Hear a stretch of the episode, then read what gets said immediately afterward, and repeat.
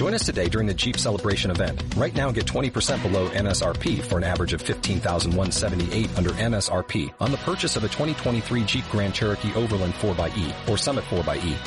Not compatible with lease offers or with any other consumer incentive offers. 15,178 average based on 20% below average MSRP from all 2023 Grand Cherokee Overland 4xE and Summit 4xE models in dealer stock. Residency restrictions apply. Take retail delivery from dealer stock by 4-1. Jeep is a registered trademark.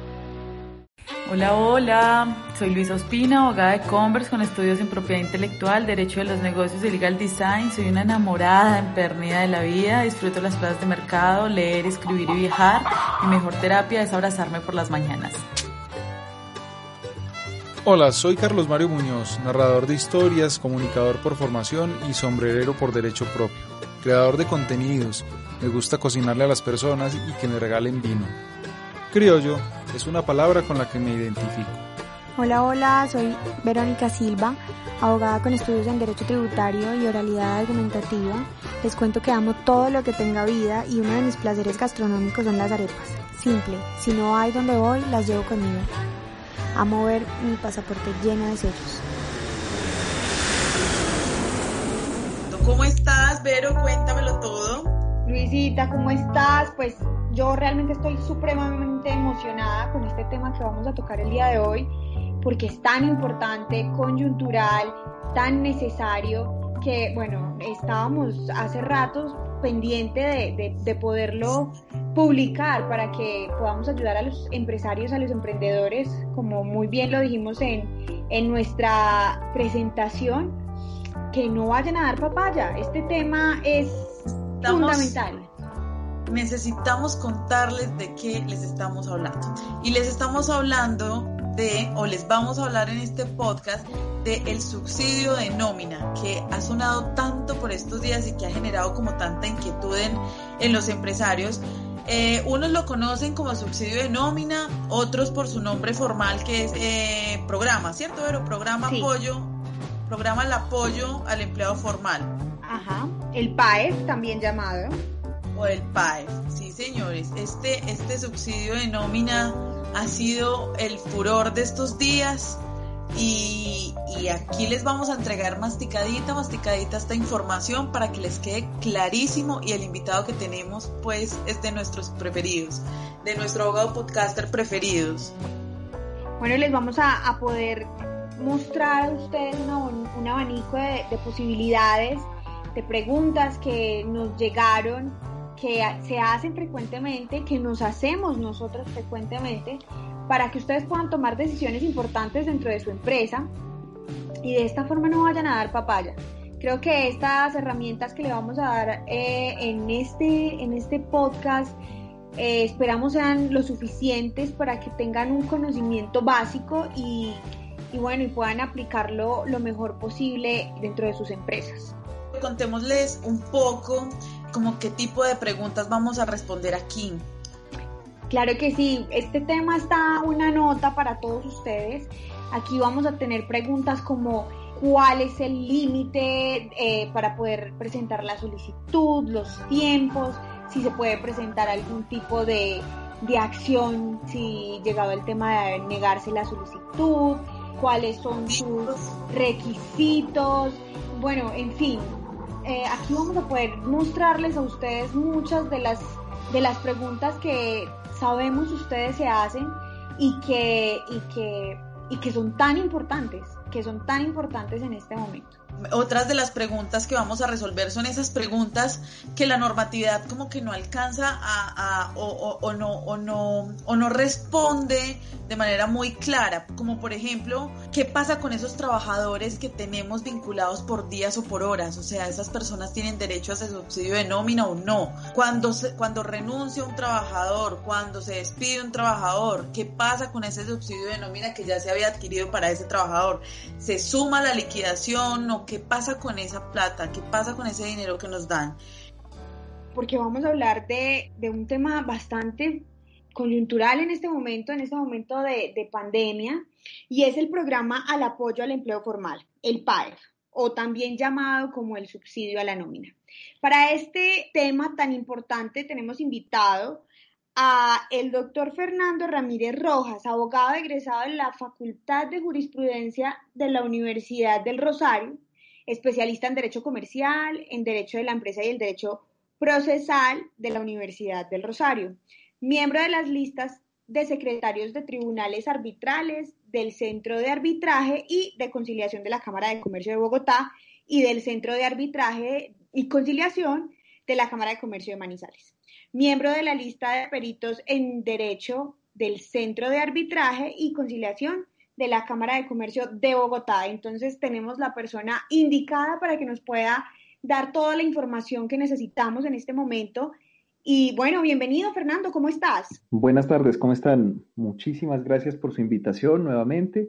Muy contento de estar en este espacio para compartir mucho de lo que se ha venido desarrollando, digamos, que todas estas normas han sido desarrollos que se han dado dentro de este margen de contingencia y de emergencia y han sido muy debatidas y también muy consultadas porque las entendemos también como disposiciones en desarrollo constante y pues es un honor poder estar en este espacio para poder explicar cómo se han venido desarrollando y cómo se van a implementar. Bueno, entonces démosle inicio al tema.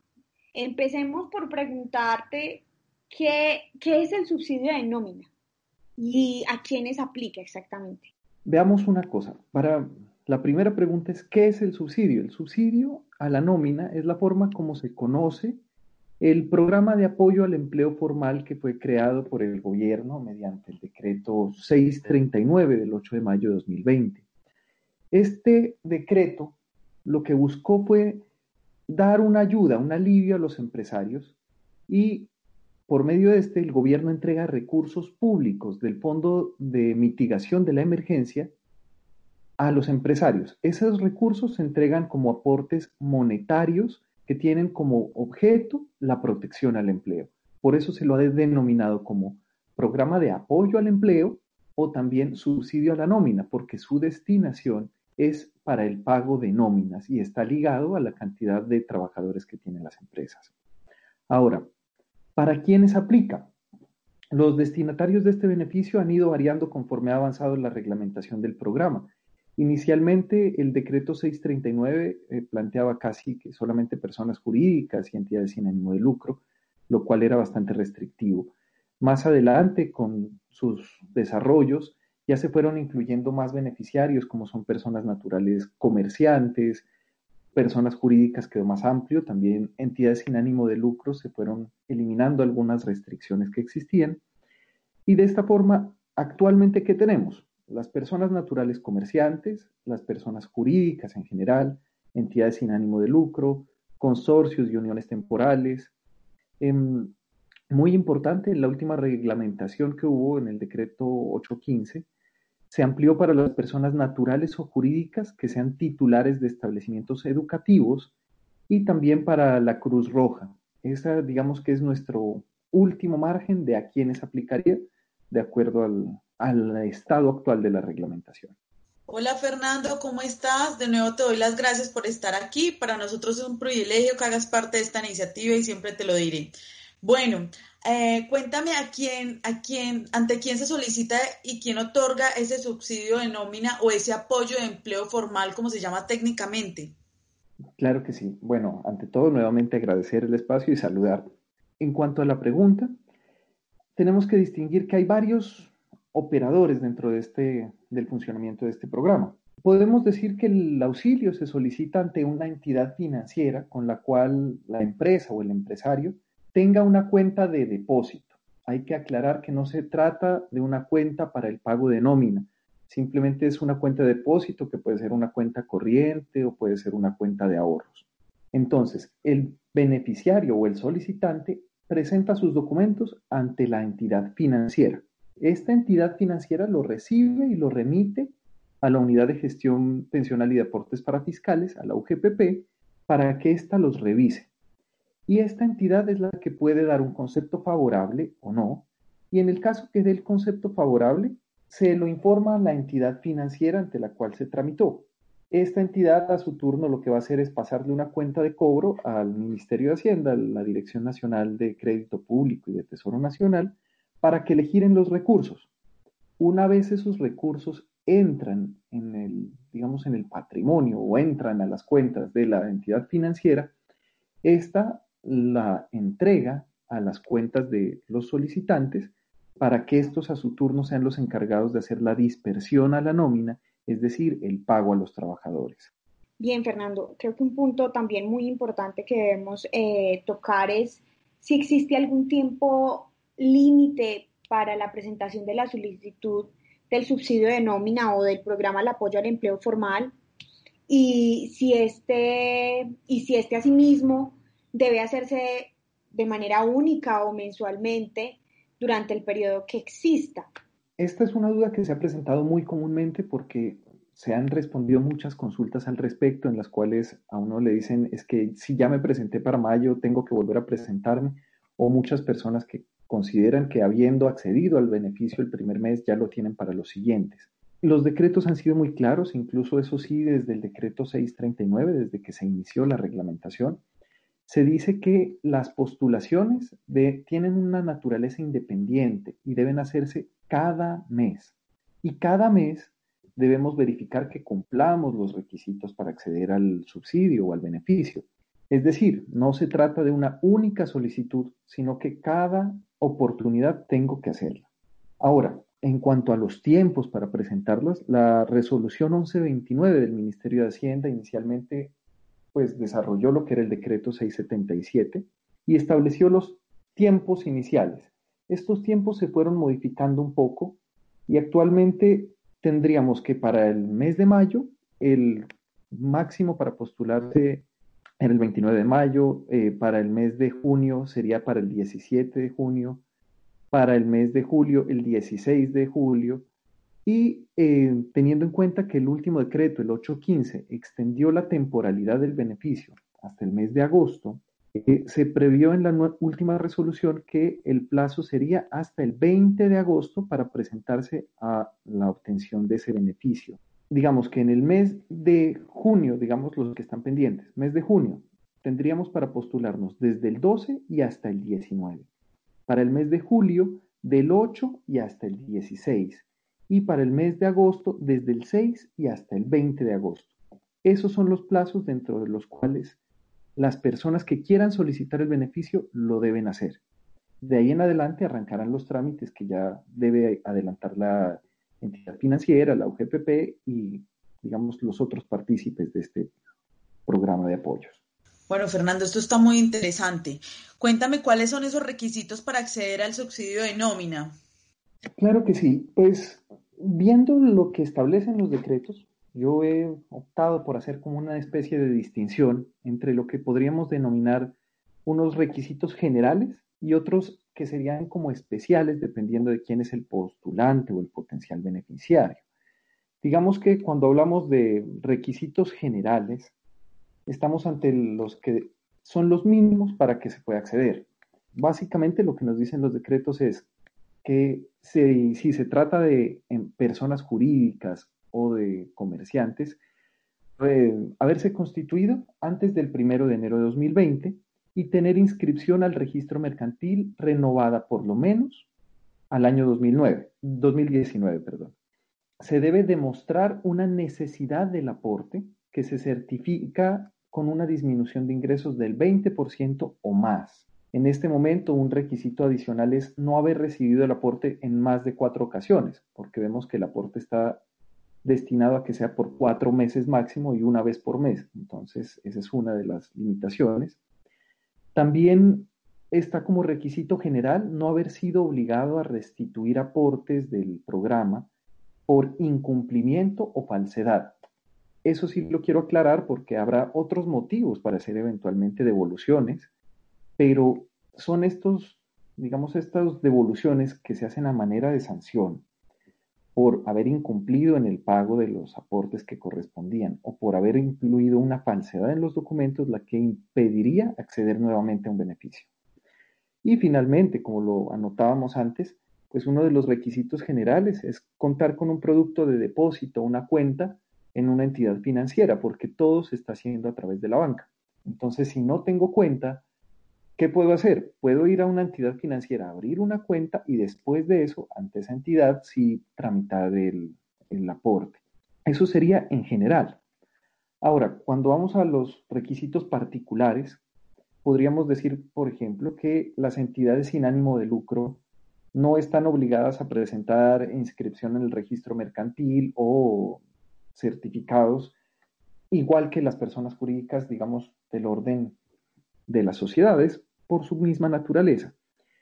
Y en esa medida deben aportar el RUT, donde debe constar que entre sus obligaciones está la de presentar declaración de renta o declaración de ingresos y patrimonio y que están obligadas a presentar información exógena. En el caso de las personas naturales hay otros requisitos como son estar inscritos en el registro mercantil, tener mínimo tres empleados a cargo reportados en la pila de febrero de 2020 y no ser personas expuestas públicamente, digamos, sobre todo cuando se trata de cargos políticos, y no ser personas vinculadas, cónyuges, compañeros permanentes o parientes hasta segundo grado de consanguinidad o primero de afinidad de personas expuestas.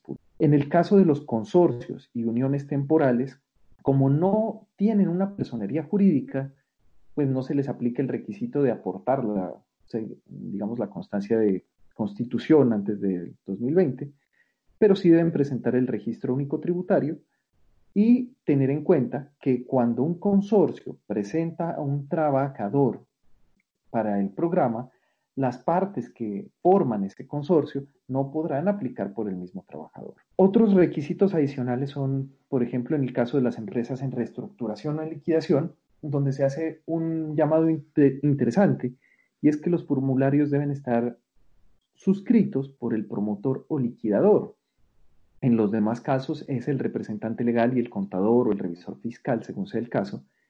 Y en este caso, en el de las empresas en reestructuración o liquidación, se alude que deben ser firmados también por el promotor. Y finalmente, en las últimas reglamentaciones que han salido, se establece que las personas naturales o jurídicas que sean titulares de establecimientos educativos no oficiales y de educación formal pueden aplicar aportando copia de la licencia de funcionamiento que les haya expedido la Secretaría de Educación. En esa medida vemos como hay un marco general de requisitos y otros sí específicos dependiendo de cuál sea, digamos, la naturaleza de la persona que está solicitando la ayuda. ¿Cómo y quién calcula la disminución de estos, de estos ingresos? Claro que sí. Bueno, lo primero es quién lo calcula debemos tener en cuenta que todo lo que se presenta para ser catalogado dentro del programa debe ser elaborado por el empresario o su representante legal, si es el caso, con la ayuda de su contador o revisor fiscal. Entonces, para determinar si hay esa pérdida de ingresos o esa disminución en los ingresos, tenemos que decir que eso lo debe hacer la misma empresa, el mismo empresario que se presenta. ¿Cómo lo va a hacer? El ministerio nos ha dado unas pautas porque digamos que los decretos nos hablaban que se debería determinar conforme lo reglamente el ministerio. Al reglamentarlo, en la resolución 1129, el Ministerio de Hacienda nos dio dos posibilidades y yo las podría denominar de la siguiente forma. Un criterio dinámico y un criterio estático. El dinámico hace referencia a comparar los ingresos del mes inmediatamente anterior a la solicitud con los ingresos del mismo mes del año 2019. Por ejemplo, cuando solicitamos mayo, comparamos abril de 2020 contra abril de 2019. Al solicitar junio, compararemos los ingresos de abril de perdón, de mayo de 2020 contra los de mayo de 2019. Y asimismo, si vamos a solicitar julio, pues compararemos junio de 2020 contra junio de 2019 para determinar si hay esa disminución en el valor de los aportes, de los ingresos, perdón. ¿Por qué es un criterio dinámico? Porque se va moviendo. Nuestros parámetros de referencia se van moviendo. ¿Cuál es el estático? Comparamos los ingresos del mes inmediatamente anterior a la solicitud con el promedio aritmético de los ingresos de los meses de enero y febrero de 2020.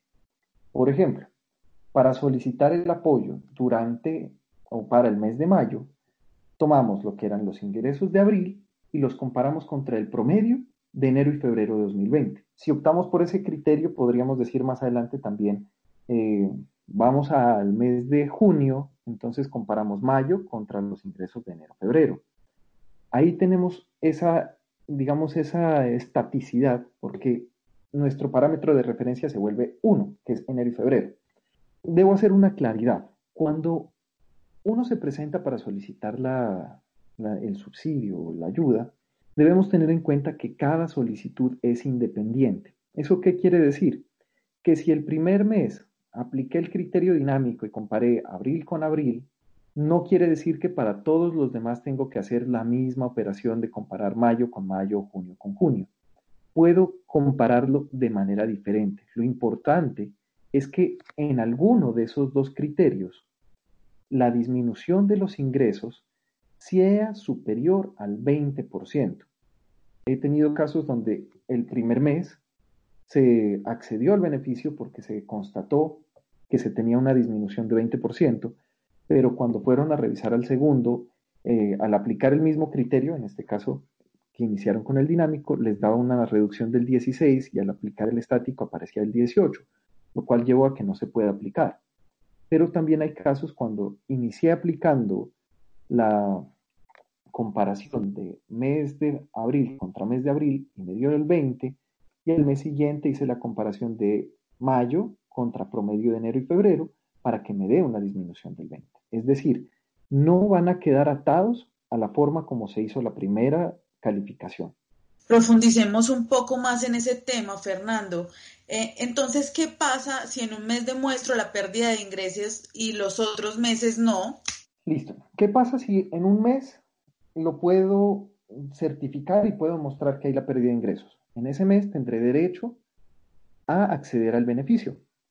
Si a los siguientes meses no, pues a los que no logre certificarlos no podré acceder al beneficio. Pero reitero en este punto el tema de la autonomía de cada solicitud, porque digamos que el beneficio está programado para cuatro meses. En abril, perdón, en mayo, conforme a los parámetros de abril, logré demostrar la disminución. Si a junio no lo puedo hacer, pero a julio lo puedo volver a hacer, puedo estar jugando con esos criterios y estarlos solicitando dentro de este parámetro. Lo importante es verificar cada mes si podemos cumplir o no podemos cumplir con eso. Bueno, algo también muy importante que, nos preguntan eh, comúnmente es, si yo una vez presento, la, solicitud y es la solicitud del subsidio de nómina y esta a su vez es negada, tengo la posibilidad ah, de aplicar nuevamente o de interponer algún recurso frente a esa, frente a esa negación. Esa es una pregunta muy interesante porque hay que tener en cuenta, primero, como lo hablábamos, el tema de la autonomía de cada solicitud. Es decir, si me niegan la solicitud, puedo volver a aplicar, pero ya en los siguientes meses. ¿Qué pasa en ese preciso mes? Hay una cuestión muy interesante y es que eh, los procesos que se están adelantando son muy, muy rápidos. Entonces, generalmente, dada la naturaleza preclusiva de los términos que hay, si me llega a ser negada por un tema que no pueda subsanar rápido, Mm, no alcanzaría a presentarla. Y también hay que tener en cuenta que el trámite, digamos, como está contemplado actualmente, inicia con la solicitud ante la entidad financiera, la entidad financiera lo envía a la UGPP, la UGPP da el concepto, negativo o positivo. Si es negativo, nos indica, le indica, más bien dicho, a la entidad financiera cuál fue la razón, pero nosotros ya nos terminamos enterando de esas razones cuando han precluido las etapas para presentar la solicitud. Y es llamativo que dentro de las normas que se han creado hasta el momento no se prevé la existencia de algún tipo de recurso o de algún tipo de, trámite que se pueda hacer para sanear esto. Lo único que se ha contemplado es en la última resolución del Ministerio de Hacienda em, una, una especie de trámite cuando se llega a negar o se llega a ver afectado el trámite del proceso por errores de la entidad financiera, básicamente, que la entidad financiera no envió un documento o se envió con algún error. Y en ese caso lo que se le ha dado es un plazo adicional a la entidad financiera para que los aporte o corrija lo que pudiera haber incurrido en error. Pero no se ve una posibilidad para el solicitante de volver a aplicar dentro del mismo mes, ni de presentar un recurso si no está conforme con la interpretación que pudo haber dado la UGPP. Reitero, no está contemplado, no está previsto y los términos que se están manejando lo harían muy difícil. Sin embargo, pues digamos que queda eso un poco abierto porque tampoco está negando y tampoco está diciendo que no se tenga ningún tipo de recursos. La cuestión sí sería el carácter preclusivo de estas actuaciones y que una vez pasado el mes al que me aplicaban, pues ya será muy difícil decir que pude haber tenido un beneficio. Cuéntanos si existe un límite de cuantía para solicitar ese subsidio de nómina. Bueno, hay que tener en cuenta que no existe un límite como tal a la posibilidad de hacer la petición del subsidio de nómina o del programa de apoyo. ¿Por qué? No hay un monto máximo, ni tampoco hay un número máximo de trabajadores que se pudiera establecer de manera general. ¿Qué sí debemos tener en cuenta? Que hay un tope en cuanto a los trabajadores que podrán aplicar por cada empresa. ¿Esto qué quiere decir? Que si una empresa tiene mil trabajadores lo puede hacer, si otra tiene cien mil lo podría hacer. Lo importante es el límite interno que se les genera a partir de cuál fue el número de trabajadores que estaba planteado en la planilla que reportaron para el mes de febrero de 2020. Lo que nos dice el, el decreto, los decretos, es que los números de trabajadores por los que se puede conceder el beneficio equivaldría al número de trabajadores reportado en la pila correspondiente al periodo de cotización inmediatamente al mes anterior, al mes de postulación, pero debe corresponder por lo menos en un 80% a los trabajadores que estaban en la pila de febrero de 2020. Esto nos establece una limitante, porque si yo tenía 100 trabajadores, si tengo 100 trabajadores pero en febrero tenía 80, alcanzo a estar, pero si me paso y hoy tengo 110, ya tengo ese límite de hasta cuáles podría entrar a proteger, que serían los 80. Ese sería, digamos, el límite sobre el cual podríamos estar hablando, pero, como lo digo, es un límite que depende de cada empresa. No va a haber un límite general a un tope máximo, sino es empresa por empresa dependiendo de las planillas que hayan reportado en febrero. Cuando se otorga el subsidio de nómina por una cantidad de personal superior a la que actualmente ostento, ¿qué pasa con estos dineros? ¿Debo devolverlos al Estado? Y si los debo devolver, esto, eh, esta, esta devolución, ¿cómo procede? ¿Qué debo realizar para poderla eh, llevar a cabo? Listo, tenemos que ver una cuestión muy importante y es que estos recursos del programa de apoyo al empleo formal son recursos públicos con una destinación específica. Por eso, cuando nos, dicen que nos lo conceden para pagar una nómina con determinado número de trabajadores, tenemos que ser muy juiciosos en eso. Entonces, si el número de trabajadores por el cual me concedieron el, el subsidio es superior al que tengo actualmente, ¿por qué? Eventualmente, ante una renuncia, un despido, pues nosotros tomaremos la parte que corresponde y que continúe siendo, digamos, si teníamos ocho trabajadores, nos lo concedieron sobre los ocho, pero para el momento de hacer el pago solamente tengo siete, les pagaré los siete y ese restante o ese excedente tengo que informarlo ante la entidad financiera con la cual obtuve el beneficio. Ellos tienen establecidos o deben tener establecidos unos formatos para hacer ese reembolso y hacer el informe a su vez a la UGPP indicando cuál fue el motivo. Obviamente la UGPP podrá revisarlo y podrá contrastarlo frente a las planillas que se presenten donde se deberá reportar esas novedades de retiro. Fernando, en este punto también me parece importante profundizar un poquito. Eh, cuando un trabajador renuncia y este hace parte de los reportados dentro del subsidio de nómina, ¿se puede destinar esos valores para su liquidación? Esa ha sido una pregunta muy común y muy importante. Realmente es una duda muy grande que se genera frente al tema de ese auxilio, de cómo lo puedo destinar. ¿Qué pasa? Si nos vamos a ver cuál es la intención de la norma, que uno dice es protección al empleo, la idea sería que esos recursos estén destinados al pago de nómina como tal y la liquidación por su naturaleza saldría del esquema de lo que sería una nómina.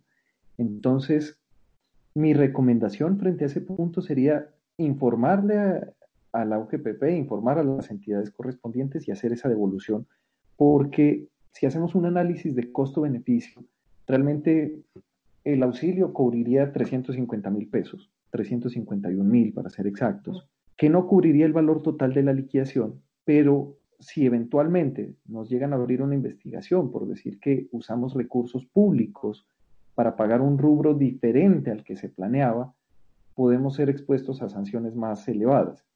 Entonces, mi consideración, teniendo en cuenta, primero, que la naturaleza de la liquidación no es lo mismo que el pago de salario, y segundo, el riesgo que se asume si uno destina ese recurso para un rubro que puede ser diferente, entonces nos asumimos, digamos, unos riesgos que yo diría no valen la pena. Entonces, ante una renuncia, una terminación de un contrato laboral, si me llegan esos recursos, yo recomendaría no usarlos para pagar una liquidación e, y sí presentar la novedad de retiro, devolviendo esos recursos y pagando la liquidación con recursos propios de la empresa. Bueno, Fernando, teniendo esto claro y, haciendo la salvedad del subsidio de nómina y cuál tiene que llevar, o sea, cómo debe llevarse a cabo su ejecución, es, importante que también le hablemos a, nuestros eh, oyentes sobre qué sucede cuando nosotros destinamos estos dineros de una manera distinta, no solamente refiriéndonos a, una liquidación. ¿Qué, ¿Qué implicaciones legales pueden llegar a surgir de esto? Los decretos han sido muy claros en, desde, digamos, desde el primer artículo que inicia diciéndonos que son aportes estatales que, se, que salen del fondo para la atención de la emergencia, al decirnos son recursos públicos. Ojo, mucho cuidado que estos son recursos públicos. ¿Qué pasa si los destinamos para cualquier cosa diferente? Estamos ante unas posibilidades de, de ser incluidos en investigaciones de índole penal, disciplinaria, fiscal. Es decir, podemos tener sanciones, podemos ir a la cárcel eventualmente si se considera que hubo una infracción de índole penal por nuestra indebida destinación de recursos públicos. Por eso es que el manejo de estos recursos es muy delicado y tenemos que hacerlo conforme al decreto. Los decretos han sido insistentes y cada vez que sale una reglamentación no digamos, no paran de insistir en el hecho de decirnos, primero, que la UGPP va a hacer controles sobre esto y que va a poder hacer cobros coactivos cuando se verifique una indebida destinación. Y que ese cobro coactivo no va a ir desprendido, es decir, siempre va a ir ligado a la posibilidad de iniciar acciones administrativas de índole fiscal, de índole em, sancionatorio y también penales. Por eso, independiente de cuál sea el motivo por el que se quiera tocar ese recurso, debe siempre estar destinado a las nóminas, al pago de nóminas. Por eso incluso los mismos decretos establecen que esos recursos sean inembargables, porque no se quiere que se destinen a una finalidad diferente a aquella para la cual fue expresamente establecido. Importantísimo esto que nos acabas de decir, Fernando, para que, para que los empresarios y emprendedores que nos oyen comprendan el alcance y las consecuencias de emplear el subsidio de nómina en otros, en otros rubros que no sea el pago de los, de los salarios. Bueno, hay una, hay una pregunta que se me, que se me, que se me ocurre y que, que me parece un poco, eh, que genera un, poco de, de, incertidumbre, y es, por ejemplo, qué pasa con esos trabajadores que, que tiene una labor entendida, entendida como jornada no completa o trabajo por horas o por días, si su valor de ingreso es inferior al salario mínimo y se aporta con base al salario mínimo, puedo incluir dentro de esa solicitud, eh, puedo incluirlos a ellos dentro de la solicitud de subsidio de nómina. Ese tema es sumamente relevante, muy interesante y ha generado bastante discusión. ¿Por qué? Los decretos se hicieron pensando inicialmente en trabajadores, digamos, de jornada completa, de tiempo completo, pero los decretos también han abierto algunas posibilidades. Por ejemplo, cuando vamos a ver cuáles son los requisitos para acceder, para que sea considerado como trabajador, vemos que uno de los requisitos es que se le haya pagado el salario, no dice cuál, y que se haya cotizado el sistema de seguridad social por lo menos sobre un salario mínimo. ¿Qué pasa en la práctica? En la práctica, las cotizaciones para seguridad social no pueden realizarse por un monto o por un ingreso base inferior al salario mínimo, independientemente que yo gane medio salario o que trabaje por medias jornadas. Entonces, ahí se ha generado como de cierta manera una posibilidad de interpretación. ¿Qué hemos visto? El Ministerio de Hacienda, cuando hizo algunas socializaciones de los decretos, especialmente el 677, establecía que el subsidio era para las personas que ganaban el mínimo y que se les pagaba la seguridad social sobre el mínimo.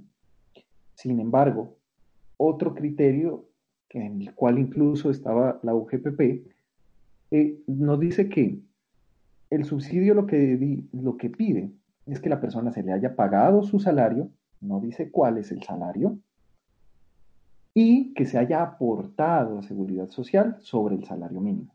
¿Esto qué implicaciones tiene?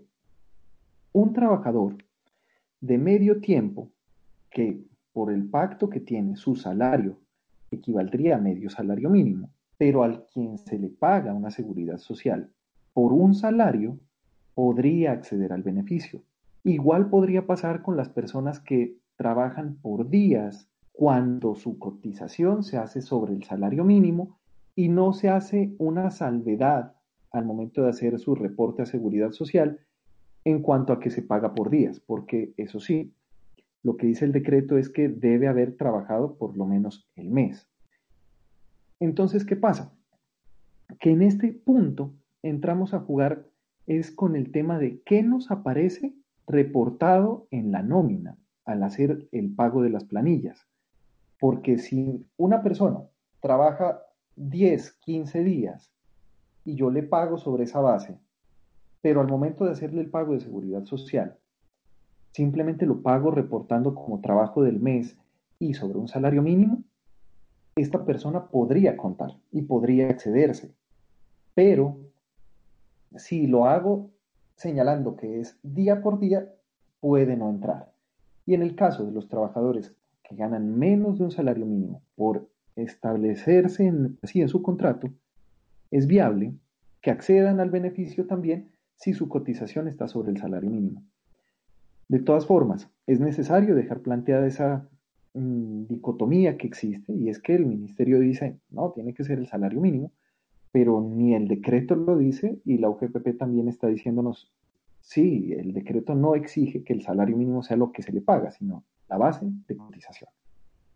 Esa sería como esa disyuntiva que hay frente a los trabajadores que no están en una jornada ordinaria completa de 48 horas, por decirlo así. Bueno, Fernando, muy, muy, muy valiosa esta información. Quiero agradecerte nuevamente por aportar tus conocimientos a este podcast. El subsidio de nómina o apoyo al empleo formal, como se le conoce técnicamente, es un tema que tiene muy inquietos a los empresarios colombianos por estos días y gracias a ti hoy logramos aclarar muchas dudas. Me gustaría que antes de terminar nuestra conversación de hoy nos recuerde los canales a través de los cuales pueden comunicarse contigo. Claro que sí. Bueno, para empezar está el correo electrónico contacto arroba ramirezlegal.com.co.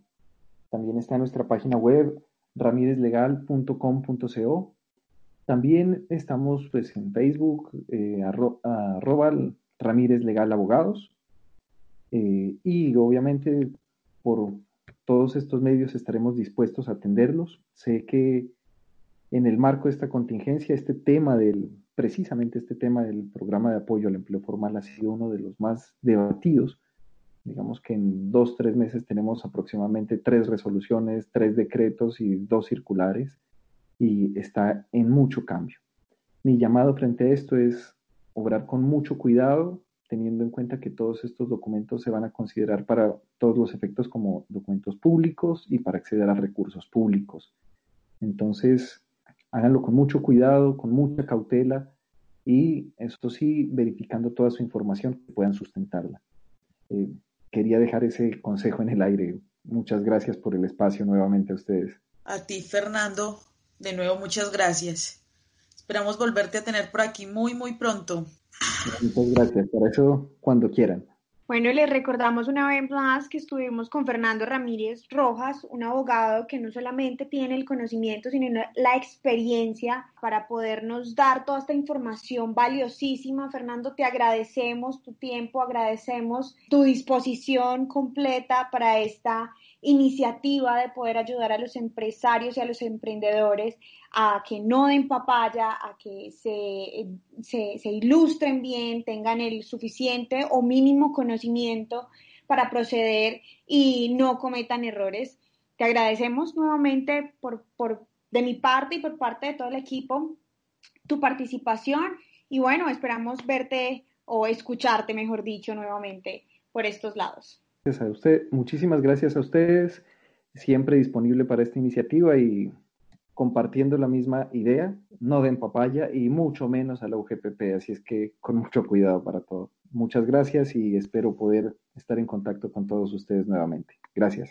Buenísimo, buenísimo que nos recuerdes ese no dar papaya. Un abrazo fuerte, Fernando, que estés muy bien. Cuídate mucho. Chao. Dar papaya es servirse en bandeja para la oportunidad y el aprovechamiento de otro. Es no ser lo suficientemente cuidadosos para darse cuenta de lo obvio, ¿cierto? Permitir que otros se aprovechen de uno simplemente por un descuido. Eso es dar papaya para mí. Dar papaya es la oportunidad para que se lo manden a uno todo a guardar. Así de sencillo es. Es como cuando el común de las personas sabiendo que existe un riesgo o una incertidumbre en el contexto en el cual se desarrollan, eh, de pronto no tienen el cuidado o no tienen las precauciones adecuadas para ello. Dar papaya es como escuchar una canción de Ricardo Arjona eh, en el random de la música cuando no se tiene el control, por ejemplo. Yo creo que la conclusión sería hacer un llamado eh, a hacernos responsables de nuestros actos, a informarnos, actuar de buena fe y de pronto así eh, ponemos un granito de arena para crear una sociedad más armónica, más, más solidaria, más justa. Queridísimos empresarios emprendedores, para nosotros ustedes son lo más importante. Por eso los invitamos a que nos sigan en redes sociales arroba Legal en Instagram, Facebook y LinkedIn. Escríbanos de los temas que les gustaría que habláramos en este podcast. Sus comentarios y sugerencias son muy valiosos para nosotros. Les abrazamos fuerte y por favor no den papaya.